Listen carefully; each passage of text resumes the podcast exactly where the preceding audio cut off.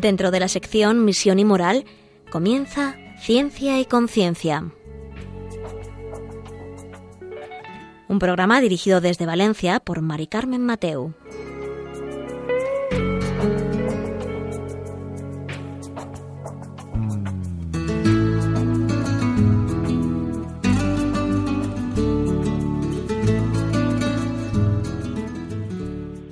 Buenas tardes, queridos oyentes. Un miércoles más aquí nos encontramos con vosotros en Ciencia y Conciencia, un programa que hacemos desde el Observatorio de Bioética de la Universidad Católica de Valencia. Y hoy vamos a dedicar este, pues por así decirlo, el último programa que tenemos de este verano. Eh, bueno, desde agosto, eh, pues vamos a ver eh, con unas cifras estadísticas qué estado emocional tenemos en la sociedad, en qué momento nos encontramos, especialmente los adolescentes y los jóvenes, incluso los niños, ¿no? Eh, se ha notado en los últimos años un, cambio en la tendencia y entonces de nuestro estado mental y queremos verlo para que podamos reflexionar sobre el tema y ver con nuestro invitado cuáles son, pues por así decirlo, nuestras flaquezas, nuestras fortalezas y cómo salir adelante en los datos que, ahora mismo os vamos a presentar. Eh, ahora enseguida os paso a presentar a nuestro invitado.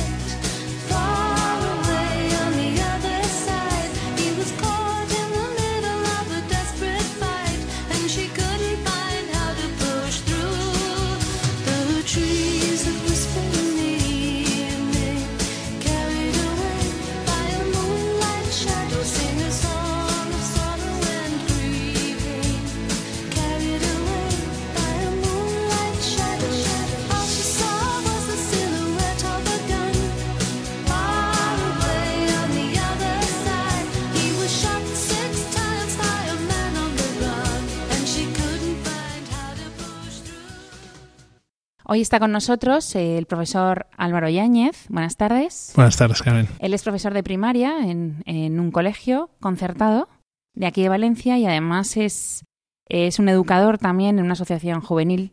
Eh, bueno, yo en la, en la presentación he dicho que íbamos a presentarle a nuestros oyentes cuál es el estado emocional que tenemos hoy en día en nuestra sociedad porque sé que hay algunos estudios que, presentan algunos datos pues que llaman la atención. Cuéntanos, Álvaro. Buenas tardes, Karen. Buenas tardes. Muchas gracias por invitarme de nuevo al programa. Eh, no sé si quieres que empiece fuerte, pues pero, pero tengo, tengo una palabra que, siguiendo a Luis Rojas, psiquiatra, em, que, la, bueno, que tituló un artículo suyo que era estado emocional. Entonces tú has dicho que cómo se encuentra el estado emocional de la sociedad actual y yo te digo que devastador. Jolín, sí, empezamos fuertes. no sé si es empezar un poco fuerte, eh, pero bueno, es un estado emocional devastador. Sí que se puede decir que, a ver, eh, yo me quiero basar, sobre todo para saber a, a, lo que nos enfrentamos y dónde vivimos, y sobre todo yo creo que lo importante es no engañarnos en esta vida, ¿no? Y saber de dónde partimos saber en qué situación nos encontramos para precisamente después poder atajar los problemas debidamente, ¿no? Entonces, eh, quiero hacer, bueno, caso a las estadísticas de, de, de 15 años aquí. Entonces, las estadísticas, mm, ya te digo que, he empezado un poco fuerte, pero lo que nos vienen a decir es que nos encontramos en, precisamente en la sociedad en este estado emocional. ¿Por qué? Porque ya con el primer dato ya es devastador. Uno de cada cinco eh, chavales, niños de la sociedad actual, presentan problemas de salud mental. Tú te paras a pensar y eso es un 20% de la población infantil y adolescente. Es uno de mis cinco. Por ejemplo, ¿no? O sea, tú, tú, tienes cinco hijos, pues piensa que a lo mejor uno de los cinco podría tener problemas mentales, problemas de salud mental, perdón. Entonces, claro, eso representa un 20% de la población infantil, que es muy elevado. Hace 15 años este porcentaje no era así. Ahora, ¿qué es lo que pasa? Que ha aumentado. Ahora luego, si quieres, nos ceñimos un poco a las causas o a lo que, a lo pues sí, porque entendemos, eso es importante. entendemos que se ha llegado a esta situación, ¿no? Pero bueno, no me paro aquí en este dato, si me permites, quiero seguir un poco tirando un poco del hilo y de este 20%, entre el 4 y el 6% eh, son problemas graves. Es decir, los diagnósticos son leves, moderados, graves, muy graves. Pues entre el 4 y el 6% estamos hablando que es grave. O sea, eh, esto es un poco demoledor. Y además, dentro de este 4 o 6% de niños que padecen patologías graves mm, tanto a su salud mental, solamente uno, fíjate, ¿eh? uno de cada cinco eh, están bien, bien diagnosticados y por lo tanto bien tratados. Por lo que hablamos que de cuatro no están ni bien tratados ni bien diagnosticados. ¿Qué significa eso? Que luego tú te vas a la sociedad dentro de X años, 10, 15 años, y estamos hablando de personas que van a tener graves, graves problemas de salud mental porque en su momento no supieron tratarse debido a una serie de circunstancias que ahí ya no, pues ni, ni las podemos valorar, ni las podemos enjuiciar, pero que van a estar ahí que luego esos van a ser pues, seguramente futuros padres, futuros profesores, futuros profesionales que van a estar, bueno, pues configurando la sociedad del, del, futuro. Este primer dato demoledor del 20% de la población infantil sufre trastornos en cuanto o problemas en cuanto a su salud mental, quiero añadir otra serie de datos y es que ha aumentado de 15 años aquí un 43% de niños diagnosticados con eh, el trastorno de déficit de atención e hiperactividad. Esto ha aumentado considerablemente. ¿Por qué? Ahora luego iremos a, ver los porqués, ¿no? Pero yo ahora mismo simplemente te estoy dando datos para justificar el por qué digo que es devastador esta situación emocional en la que nos encontramos ahora mismo, ¿no? Otro dato también un poco de modelo, de modelo, de, mode, de, perdón, que ha aumentado un 37% eh, de 15 años aquí la depresión infantil. O sea, niños que a lo mejor antes no tenían, pues ahora ha aumentado un 37%, 37% la depresión infantil. Dato mm. más que sugerente, ¿no? Y luego, otro dato también que este es todavía mucho más preocupante, y es que ha aumentado en un 200%, por encima del porcentaje, el suicidio entre niños o adolescentes de 10 a 14 años. 200%, que se dice pronto, ¿no? También es cierto que es una cifra que eh, antes no había mucho y a poco que haya, pues el porcentaje se dispara. Eso también es cierto. Pero yo con lo que me quedo es que hay un aumento significativo. Que el aumento, que dentro de lo raro, aún así ha habido un aumento significativo.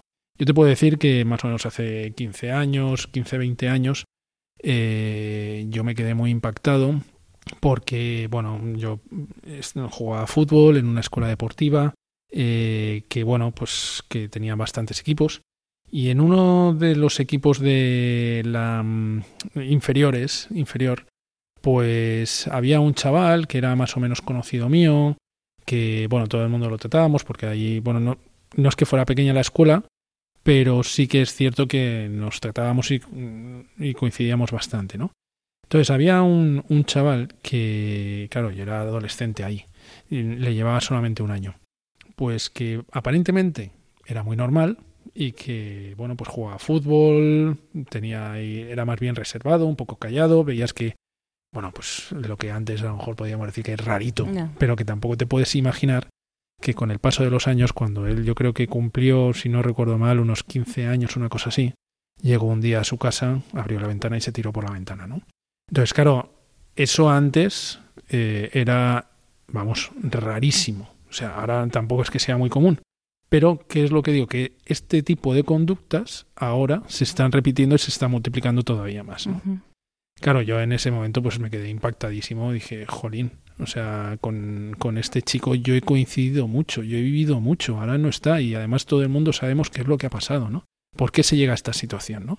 a qué, a qué, qué es lo que está fallando en nuestra sociedad para que, oye, que haya un chaval de 15, 16 años, 14 años que coja y se quite la vida, ¿no? Claro, eh, todo esto, mm, todos estos datos basados en la estadística de 15 años aquí, ha hecho que o vemos que la sociedad va cambiando y se va configurando de una forma determinada. Todo ello que es lo que provoca una serie de trastornos antes te he dicho que ha aumentado un 43% el, los diagnósticos del de, trastorno de, de déficit de atención e hiperactividad. Pero no solamente esto. O sea, a lo mejor ahora vemos que hay mucho diagnóstico en este sentido. Pero luego también hay otros trastornos como el autismo, que está creciendo también. El síndrome en, en, relación también al autismo, el síndrome de Asperger, que también, ¿no? Que es otro, es otro tipo de, de autismo un poco más, eh, eh, más grave, con otra serie de manifestaciones muy concretas, ¿no? Pero luego también de trastornos en el comportamiento. Muchas veces vemos y decimos, bueno, este niño es, es un mal educado. Y a lo mejor mmm, podemos llegar a pensar que no es ya tanto una conducta que le hace ser así, sino un, un, trastorno mental que le hace llevar a cabo esa conducta, que es muy mm. distinto, ¿no? Porque estamos hablando de un mal, de un mal educado o de un enfermo.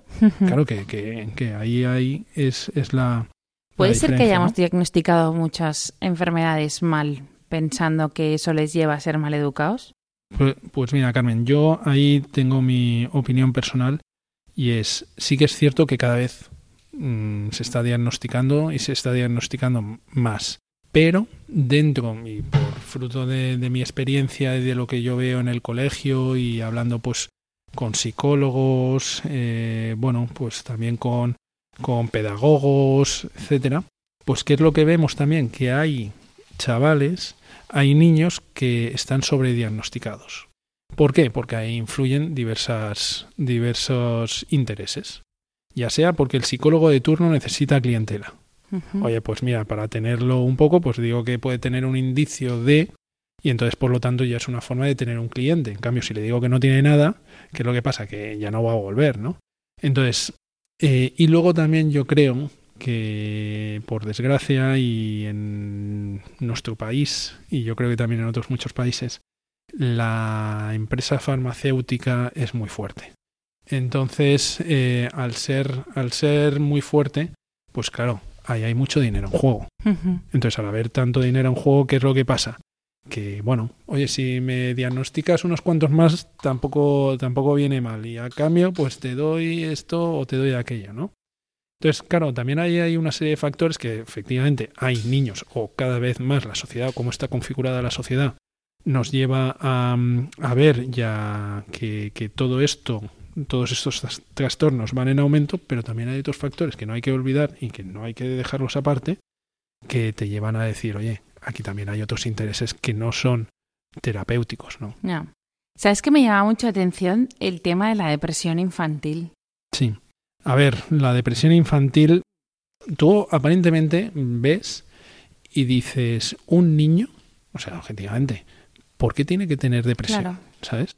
Eh, hay algunos que hay algunas personas que ya fruto de, de, por nacimiento y porque vienen vienen así al mundo son más proclives a vale uh -huh. o sea que hay gente que es más proclive a coger una depresión que otra no por naturaleza ello no determina ¿eh? o uh -huh. sea que la, la naturaleza no nos determina sino que nos hace proclives ahora bien dices un niño que por definición por así decir tendría que ser feliz no tendría que tener ninguna preocupación, no tendría que, bueno, eh, preocuparse en nada más que por jugar, mm. divertirse, reír, eh, estar con su familia, con sus amigos. ¿Cómo acaban en estas situaciones, no? Y yo creo que, y quería entrar ahora luego, que sin quitar, o sea, yo creo que la responsabilidad de los niños es más bien limitada. Yo creo que aquí hay dos cosas. Uno, la propia sociedad, el ritmo de vida, las formas, los estilos de ser, los modelos, etcétera, y luego los padres, que yo creo que eh, y en gran medida los padres.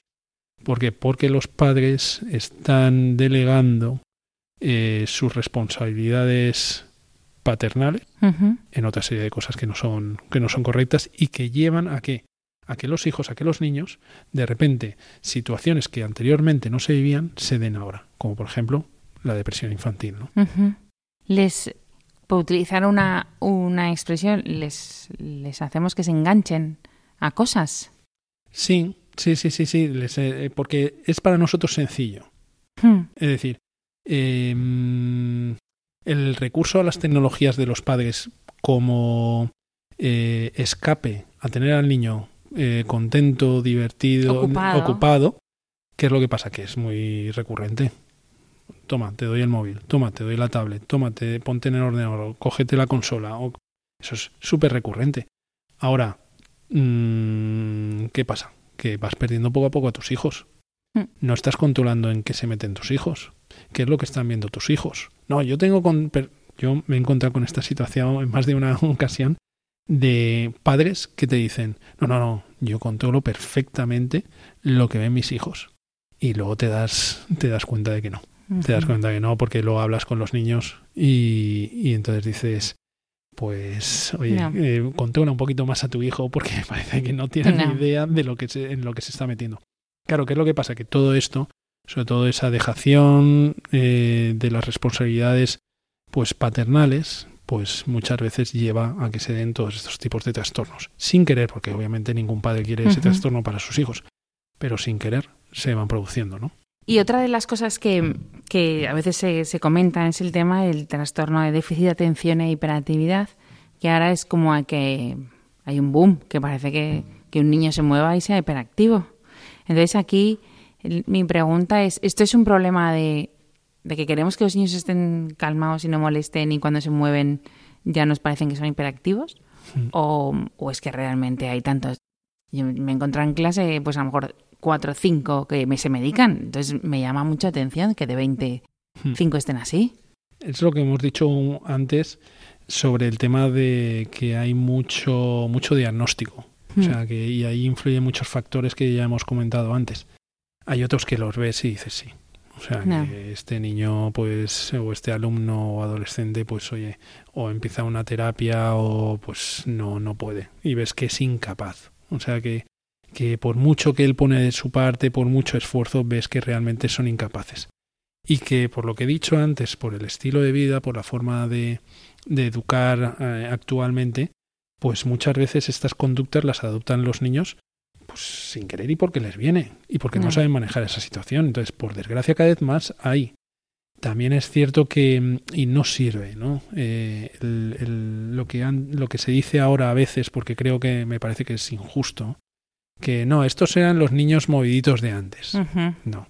O sea que antes a lo mejor podían ser niños moviditos y ahora puede haber niños moviditos, pero cuando ves que hay niños que poniendo todo de su parte no son capaces, dices, bueno, esto ya Aquí es ya. más de que sea que no, o sea que aquí no se trata de que sea un modito o no sea modito, sino porque está enfermo. Y hay que ayudarle, hay que medicarle, hay que hacer alguna terapia, algo, pero tiene que ser tratado, ¿no? No.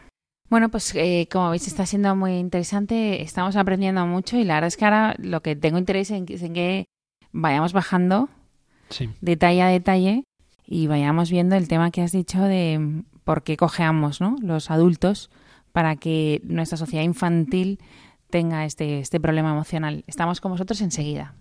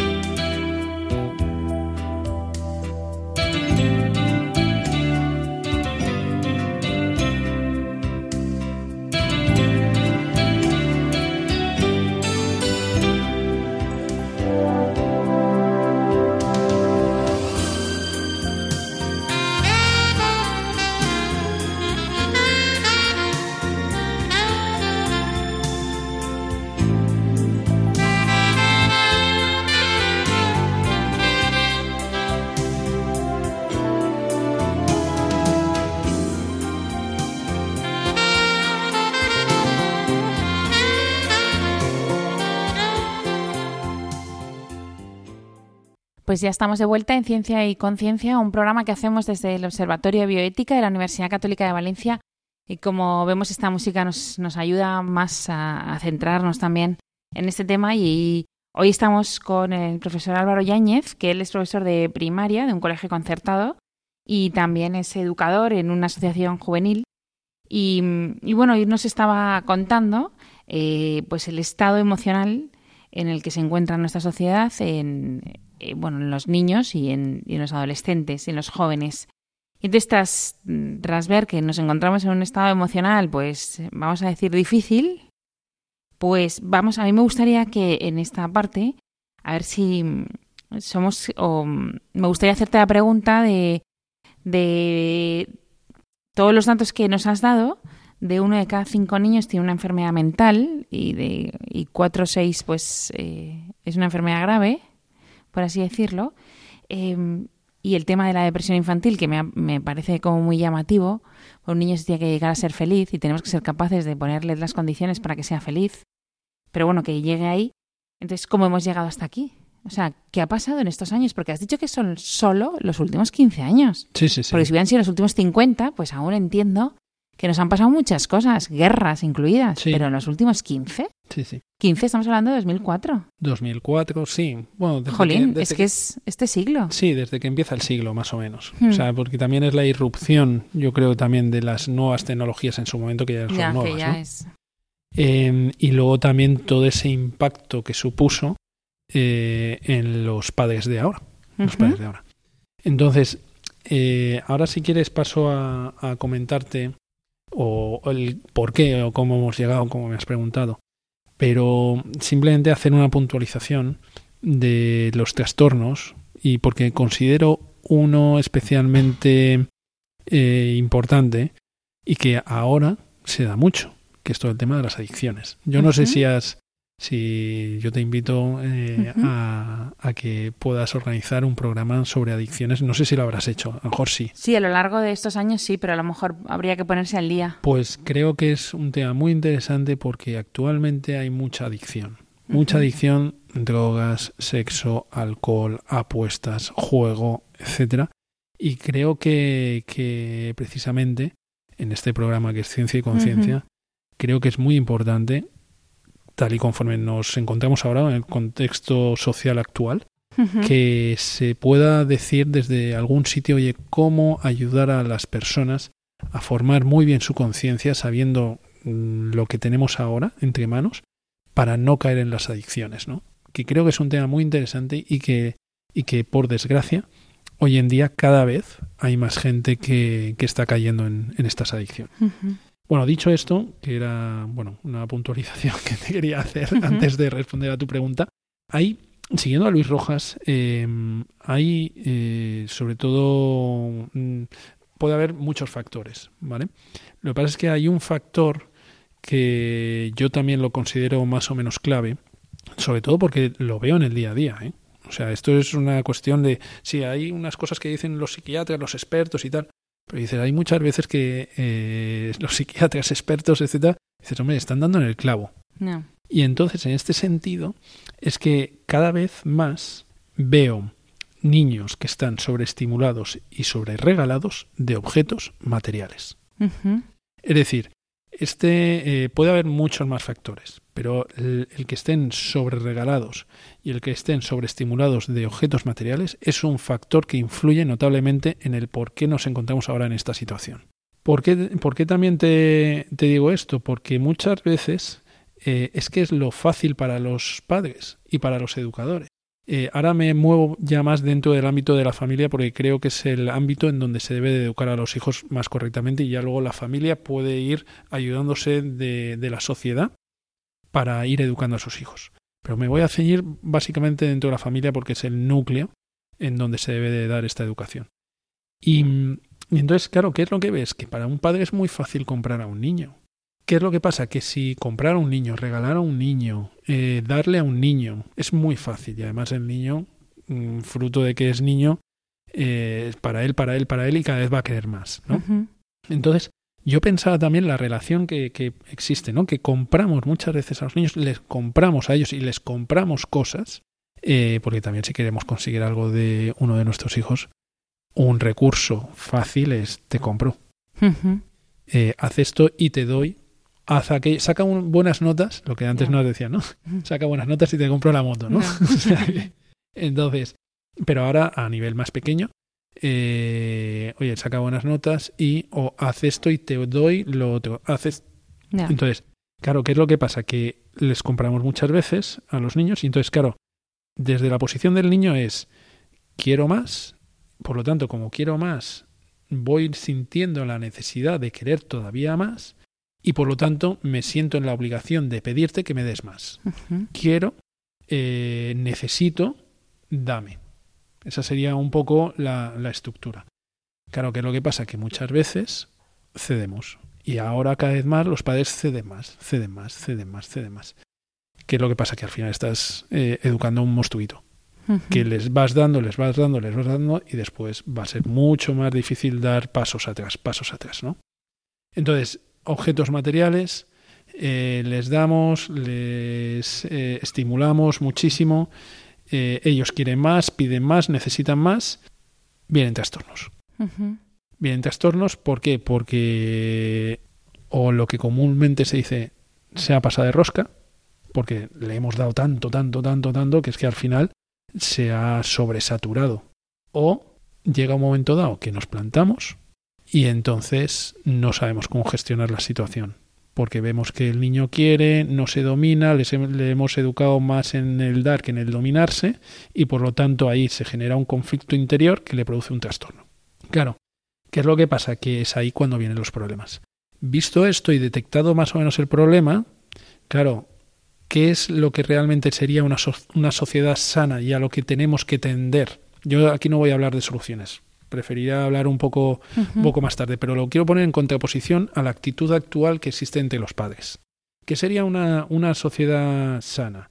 Una sociedad sana, uno, en el que los padres fueran emocionalmente estables. Decía, hoy ves padres que, que, en fin, que dices, bueno, voy a acudir yo a ti para que me soluciones el problema o quieres que yo solucione tu, tu problema, ¿no? O sea, eh, porque son muy afectivos, porque son incapaces de ver sufrir a su hijo, porque son incapaces de ellos mismos de, independientemente del trabajo que tengan, de poderse ocupar de algo, de sus hijos, eh, que son muy suyos, que se centran únicamente en las estructuras económicas, que buscan solamente su propia seguridad. Entonces, claro, ves que son padres que dices, oye, ¿cómo esta persona va a poder después educar a un niño, no? ¿En qué le va a educar? ¿En qué valores le, qué valores le va a transmitir? Si es que no le va a poder transmitir ninguno, ¿no? Por un lado, una sociedad sana yo creo que debe tener padres emocionalmente estables, estables, ¿no? Eh, bueno, y ahora pues vemos por desgracia cada vez más más adultos que van a psicólogos, más adultos que necesitan ayuda, gracias a Dios acuden, ¿no? a los especialistas. Pero dices, oye, que también los padres están yendo y si los padres van, que son los que lo tienen que transmitir, es lógico y normal entender que los niños también cada vez más lo necesiten, ¿no? O que haya más casos de trastornos, ¿no? Dos, una sociedad eh, una sociedad en la que bueno mm, sea sana y que procure una infancia sana es que deba de haber límites no vale todo o sea no vale le voy a regalar a mi hijo lo que sea o le voy a estimular con lo que sea o le voy a permitir lo que sea no tiene que haber unos límites claros y los límites no significa coartar la libertad, no, sino es precisamente ejercer mi libertad dentro del ámbito de, la libertad que le debo de dar, porque si no estaríamos cayendo en el libertinaje, ¿no? Después, eh, que haya responsabilidades. Los niños también deben de tener responsabilidades a su edad, y pero también con responsabilidades. No es me lo dan todo y ya está, no. O sea, oye, tú dentro de la familia juegas un papel y ese papel lo tienes que desempeñar a tu edad y con tus posibilidades, pero con responsabilidades, ¿no? Después mm, parece una cosa más o menos eh, que no tiene importancia, pero cada vez tiene más importancia, que es la nutrición, una sana nutrición y el sueño, y cuidar el sueño. Porque por ahí también muchas veces vienen los trastornos, ¿no? Pues que no come bien, no tiene fuerzas, no, no ha descansado bien y por lo tanto no, no piensa bien. Entonces, un adulto más o menos puede funcionar, ¿no? Pero un niño que está mucho más desprotegido es mucho más complicado, ¿no? Eso sí que llama mucha atención el tema del sueño, que la gente les deja dormir tarde Claro, el problema es que cuando ellos, cuando los niños han establecido a la hora que ellos quieren meterse en la cama, ese es el problema. En cambio, si tú dices a las diez y media todo el mundo en esta casa está en la cama, pues a las diez y media caiga quien caiga, va, van a estar en la cama. Que al principio puede costar más porque les cuesta eh, aceptarlo, etcétera. Pero tú en el momento en el que dices que a las diez y media no hay nadie levantado, pues oye, hay que ser coherente y luchar con ello hasta el final. Además, hay una de las cosas que cuando son niños pequeños le dices, oye, a la cama y a la cama. O sea, Ah, que sí, tampoco, sí. tampoco tiene mucho más. Pero bueno, cuando son adolescentes o un poquito más mayores, sí que se puede llegar a un acuerdo. ¿Y si, para qué? Para que ellos lo asuman como propio y no lo vean como una imposición de los padres.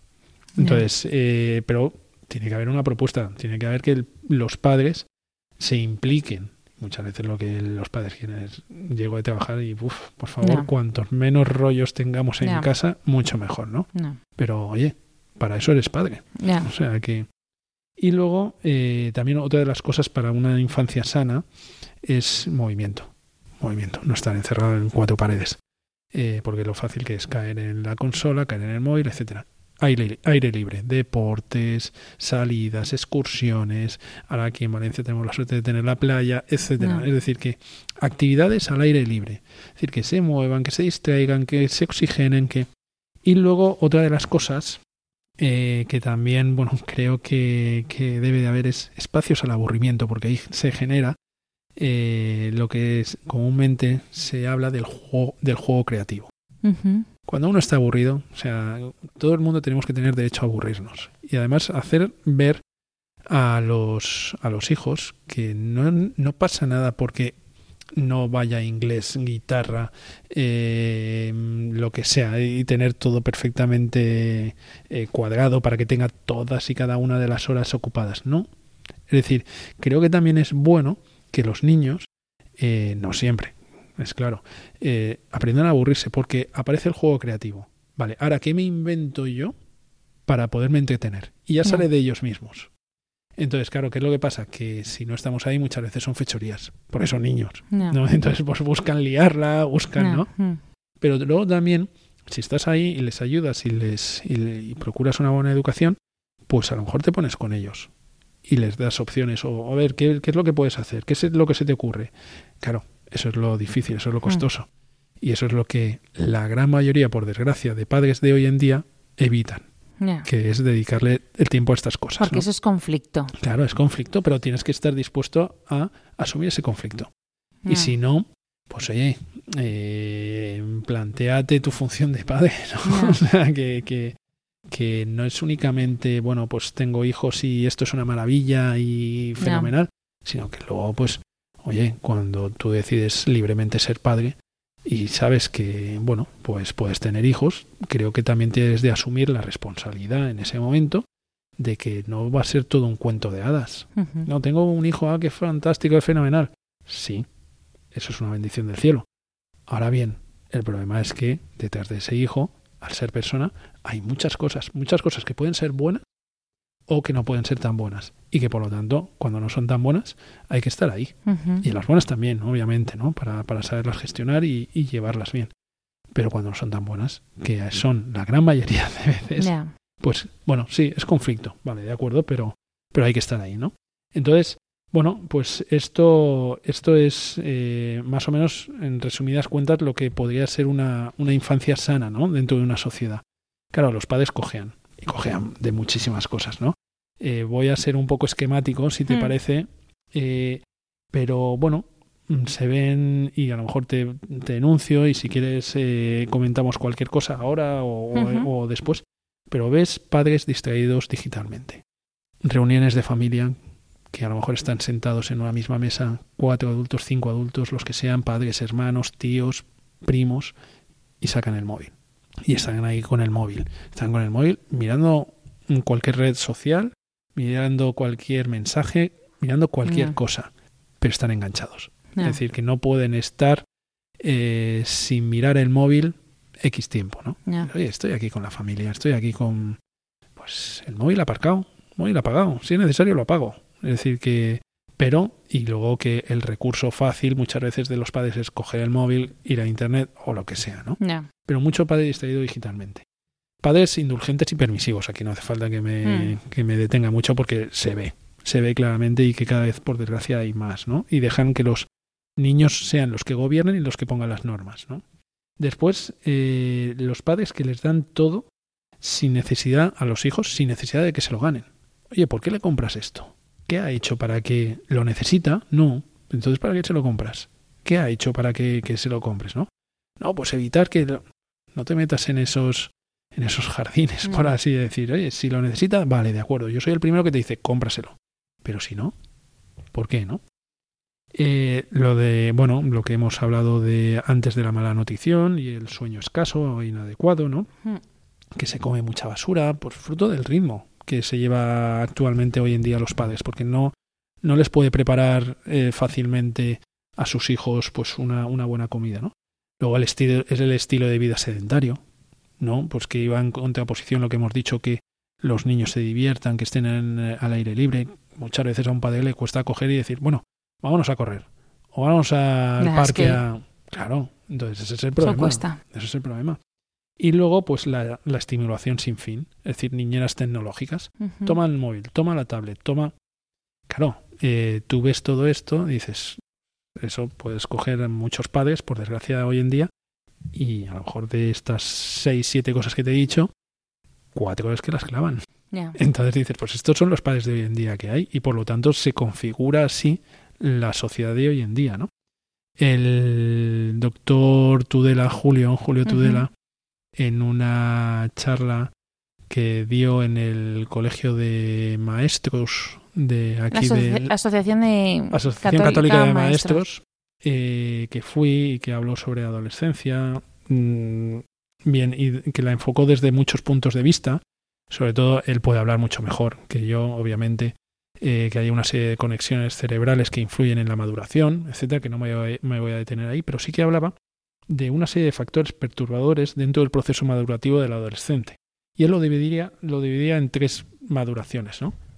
Sí, La- sí, no, no, no, no, no, Sí. sí, no, no, fenomenal. Lo digo que, que vamos a dejar estos tres factores, ¿te parece bien? Perfecto, perfecto. Para, para, vamos a escuchar un poco de música y ahora nos, nos dices lo de la maduración del adolescente. Perfecto. Hasta Gracias. ahora.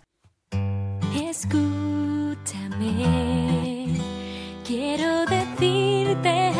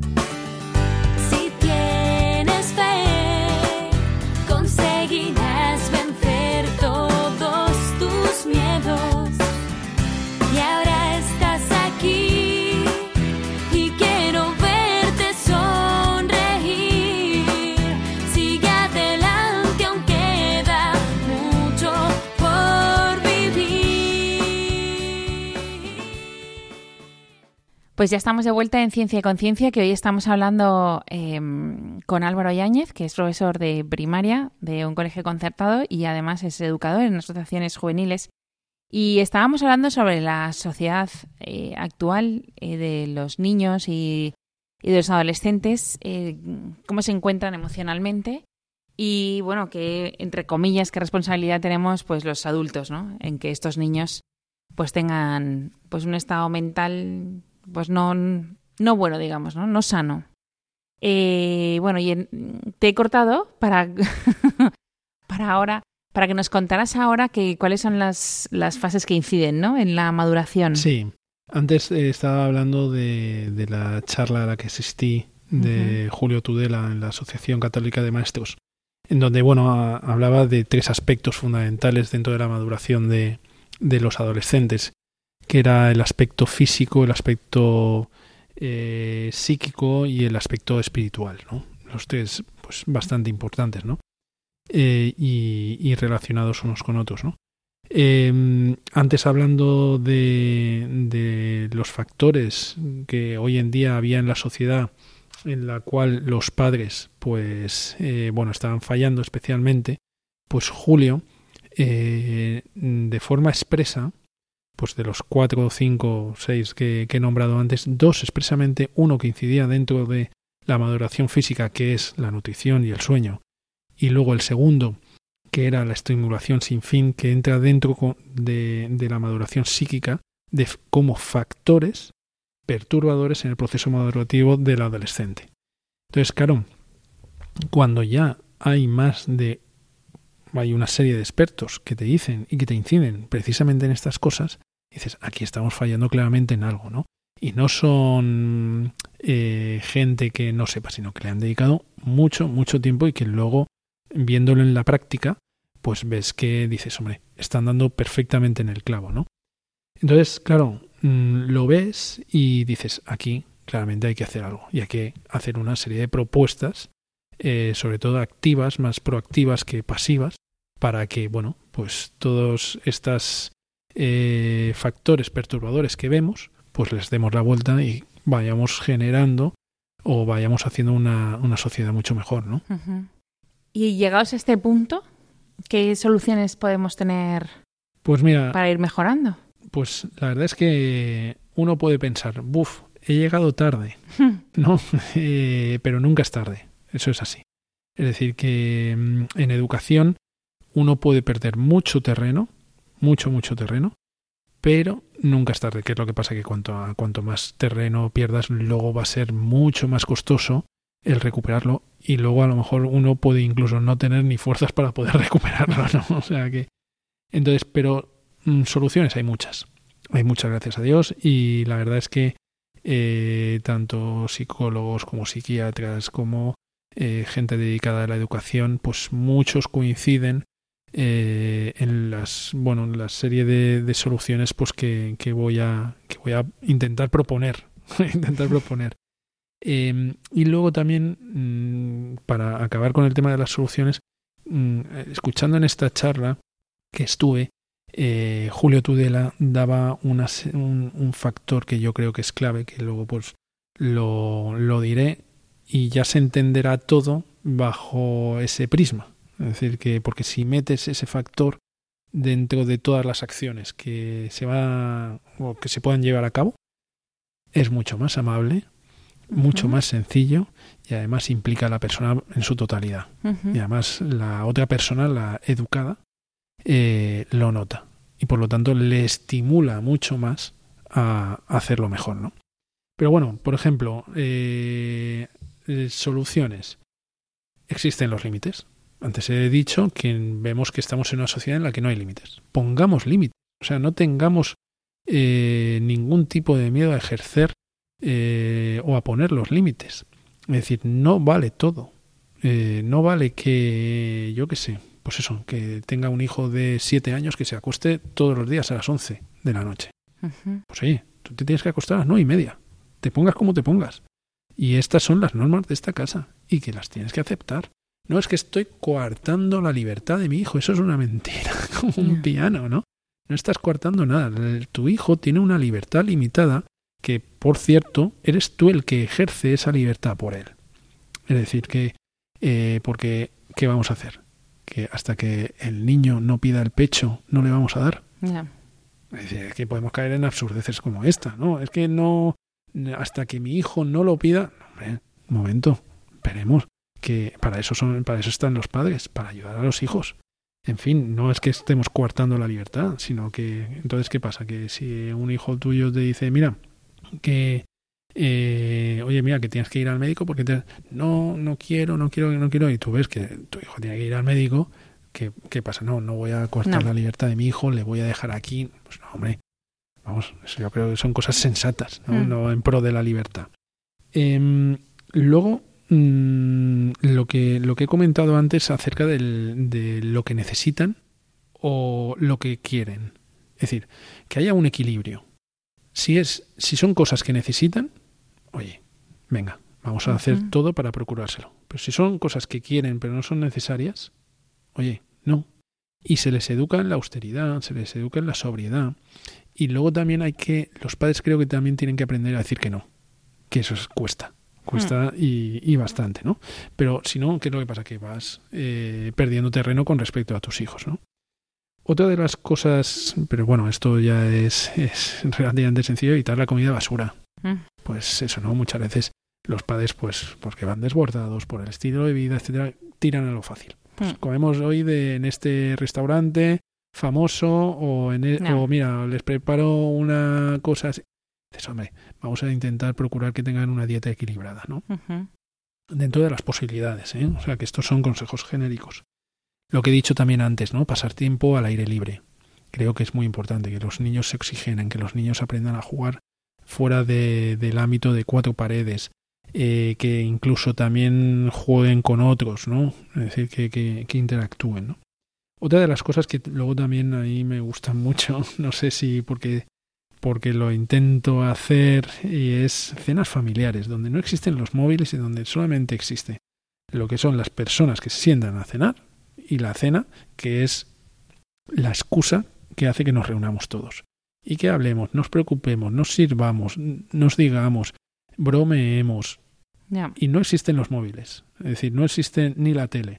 No, es que está jugando el Barça y por lo tanto, no. O sea, que toca cenar, toca cenar todos juntos y vamos a hablar. Que a lo mejor habrá algún día que sean cenas eh, más frugales por diversas circunstancias o lo que sea. De acuerdo. Pero que no sea la tónica general, o que no sea que pues eh, los padres cojan y se sienten y el móvil al lado. No, es que estoy esperando a que me llamen no sé quién. Puede esperar, puede esperar, ¿no? Eh, jugar con ellos. Eh, cuando son niños pequeños, pues juegos de mesa. ¿Y cómo me voy a poner yo a jugar? Sí, y además que ellos gobiernen. Es decir, que tú te hagas el tonto, por así decir. Ya por una vez que ellos pueden gobernar en algo en su en, en casa, pues déjales que gobiernen y tú pues te pones a su servicio e incluso mm, haces que pierdes para que él gane y por lo tanto le esté pues eso es lo que hemos hecho toda la vida Mm. y que creo que, que ayuda mucho y a ellos pues les da un papel importante, ¿no? Tareas del hogar, otra de las cosas, ¿no? Implicación en las tareas del hogar. ¿Qué es lo que pasa? Que mm, iba pensando pues todo esto, iba diciendo, iba pensando pues en familias, si muchas veces los hijos viven como reyes, ¿no? O sea, están ahí esperando a que les sirvan, a que les pongan, a que les digan, a que... Oye, vamos a implicarles, que, que ayuda mucho. Y todo esto redunda en su propia maduración, ¿eh? Maduración física, eh, psicológica, espiritual, que creo que, que, en fin, es importante, ¿no? Y luego lo que pasa es que muchas veces en el día a día no lo vemos y cedemos, cedemos, cedemos. Luego el sueño, el que sea necesario. Es decir, hay niños que necesitan dormir más y hay niños que necesitan dormir menos. Eh, yo me he encontrado muchas veces familias que me, que me han dicho, no, es que este hijo mío o duerme tantas horas No. o es que al día siguiente no responde bien y efectivamente y lo ves. O sea, que niños que a lo mejor al día siguiente te llegan al colegio o estás de- en, una, en un campamento o lo que sea, ves que no duermen y entonces que no se pueden, no pueden ni con ellos mismos, ¿no? Y luego pues es lo que hemos dicho, que todo eso va degenerando, puede llegar a degenerar en trastornos, ¿no? Luego trabajar una de las cosas que yo creo que es importante, el tema de la libertad y la responsabilidad. Es decir, por supuesto, lo que hemos dicho antes, las personas somos libres, conforme van madurando y van creciendo, van poseyendo o son más poseedores de esa libertad que está delegada en sus primeros años, obviamente, en los padres. Em, pero creo que, oye, tú eres libre, tú puedes hacer lo que quieras, pero también asume las responsabilidades que conlleve el ejercicio de tu libertad. Y creo que esto es muy importante. ¿Por qué? Porque muchas veces coartamos a nuestros hijos a que no ejerzan su libertad por miedo a la frustración. Entonces, hay que saber, eh, les tenemos que ayudar a, a que sepan digerir tanto el éxito como la frustración. El éxito, pues todo el mundo lo queremos, pero la Mm. frustración no. Entonces, que muchas veces, pum, coartamos la libertad para que no tenga frustración. No, que se equivoque No. y que aprenda del error. La- el error es muy pedagógico, muy pedagógico. Pero ¿qué es lo que pasa? Que conlleva muchas veces sufrimiento. Claro. Y lo que, no, lo que no quieren los padres es ver sufrir a sus hijos, pero porque ellos son blanditos, muchas veces. ¿no? Lo que hemos dicho antes de que no hay padres emocionalmente estables, Ujú. que ven sufrir a sus hijos y sufren ellos. Oye, ¿Tú por qué tienes que sufrir? Que sufra él y tú ayúdale a, a gestionar esa frustración, ¿no? Em, luego, pues, bueno, eh, lo que se dice de ese proverbio de enséñale a pescar y no le des el pez. ¿no? Eh, no lleves mochilas de los niños al colegio. Em, no, no, no, no les pel- si, si ellos saben pelarse las frutas, que se pelan ellos las frutas y ya está. Ya. ¿sabes? Es decir, no, pues está aquí, que, aunque veas y te desesperes, pero que lo haga él. Vamos a enseñarle a que hagan eso, ¿no? Luego enseñarles a que de cada cosa que hagan no esperen una gratificación. Lo has hecho porque está bien. Que luego hay gratificación, genial. Que luego no hay gratificación, oye, lo siento mucho, pero es lo que tenías que hacer, es lo que debías de hacer, ¿vale? Y luego lo que he dicho antes de los momentos de aburrimiento. Creo que ahí se genera la, cre- la creatividad y que no siempre tienen por qué estar entretenidos los, los niños, sino que, oye, tienen que estar entretenidos, sí, pero no tenerlos ocupados siempre, porque muchas veces si los ocupamos siempre es porque los padres muchas veces están buscando su comodidad. Y así están en inglés y yo no me tengo que encargar de él eh, durante en toda la tarde, ¿no? Ya. Entonces, pues bueno, estos son cosas que, que creo que pueden ayudar, pero los padres son los primeros que tienen que ir por delante. Con el tema de las tecnologías, dar ejemplo. Es decir, lo que no puede ser es que eh, le digas a tu hijo que deje el móvil cuando tú estás enganchado al móvil en todo momento. Ya. Eh, luego, pues que, que dices que, hombre, que con las tecnologías no es un recurso para que no estén aburridos. Sí, hombre, yo no digo que nunca, a lo mejor de vez en cuando sí, ¿vale? Eh, pero que no sea el recurso eh, fácil, ¿no? Y luego, pues que también creo que, que tenemos que ayudarles a, a que sepan regular y a entrenarles sus propias emociones. Y eso conlleva mucha conversación, mucha conversación, mucho dedicarle tiempo a tus hijos, mucho conocerles, mucho hablar con ellos. ¿Por qué? Pues porque si no, no ellos mismos no saben. Entonces, si tú emocionalmente eres estable, puedes ayudarles muchísimo, ¿no? Porque ellos mismos no se encuentran, sino que a quién acuden, pues a su padre o a su madre para que le ayuden a regu- a regular todas esas emociones, ¿no? Pues gestionar la ira, gestionar las frustraciones y todo esto es hablar, hablar, hablar. Y luego como cuestiones como muy sencillas de andar por casa, a lo mejor he dicho así cosas un poco más abiertas, he intentado mm, descender a, a las cosas concretas. Cuatro cosas pequeñitas. Vale, cuatro cosas y terminamos. Y terminamos, y terminamos. Uno, saludar y despedirse. Muy sencillo. Coge, saluda a papá, saluda a mamá, despídete de papá, despídete de mamá. Sencillo. Decir gracias y por favor. En todo momento, y a lo mejor incluso ser exagerado. Por favor, gracias, gracias. Y a cada cosa ir dando tu ejemplo. Gracias, gracias. Oye, por favor, ¿me puedes pasar? Sencillo. Eh, tres, compartir todo y si es necesario no quedarse nada. Es decir, ayudarles a, eh, educarles en el sentido de decir, oye, si tienes que compartir, compártelo todo, no te vayas quedando cosas en plan que buscas una seguridad, sino cuando das, dalo todo. Si luego te quedas con algo, fantástico. Pero si das, es para darlo por, por entero, ¿no? Y luego, cuatro, importante, reconocer el error y disculparse. Esto es clave. Reconocer el error y disculparse.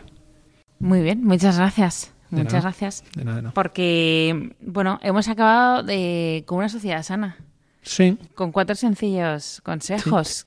si me permites, Sí. y acabo lo que ya había dicho antes de Julio Tudela.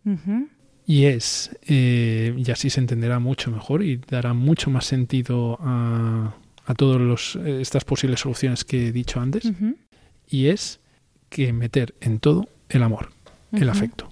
Entonces, si todo esto, todas estas acciones las impregnas de amor y de afecto y de donación, saldrá mucho mejor. Ya. Pues gran consejo, muchas gracias. ¿Verdad? Muchas gracias por estar con nosotros y sobre todo darnos una visión sobre que ha sido bastante sorprendente sobre el estado emocional que tenemos a nuestros jóvenes. Y sobre todo también es, es sorprendente ver que es en los últimos 15 años y que somos nosotros los responsables, ¿no? Que al final, a lo mejor es un reflejo de cómo estamos los adultos también, es verdad. O sea, Totalmente. al final Es así. Pero como no nos miramos, pues no nos vemos. Pero bueno. Muchísimas gracias a Fernando y a Ángelo que hacen posible que de forma técnica ustedes nos escuchen y nos vemos en 15 días.